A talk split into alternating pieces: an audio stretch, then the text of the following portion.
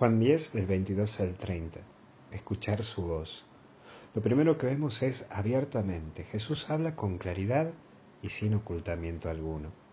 Vos también tenés que aprender a decir las cosas claramente.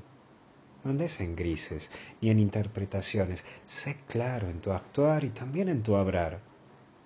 No dejes que nadie haga notas de pie de página de lo que vos haces o de lo que vos decís. Sé claro y por favor, te lo vuelvo a repetir, sé claro, no andes a medias tintas y por favor, no andes a dobletes, diciendo una cosa, haciendo otra, o diciendo un ni para que los otros interpreten.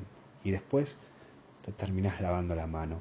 No, no podemos ser de ese tipo de cristiano, porque vos sos de Dios y escuchar a Jesús implica seguirlo. No dejes de escuchar a Dios y de buscarlo.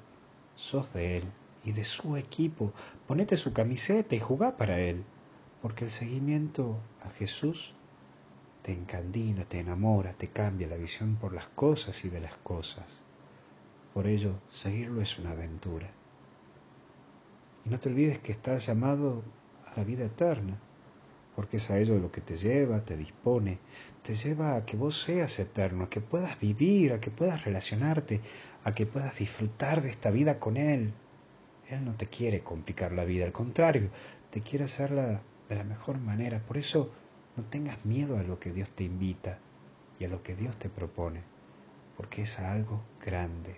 Capaz que al principio uno no lo entienda, pero después con el tiempo uno lo va entendiendo. Aunque se puede hacer mucho en este mundo y vos podés hacer muchísimo en la vida de aquellos que te rodean.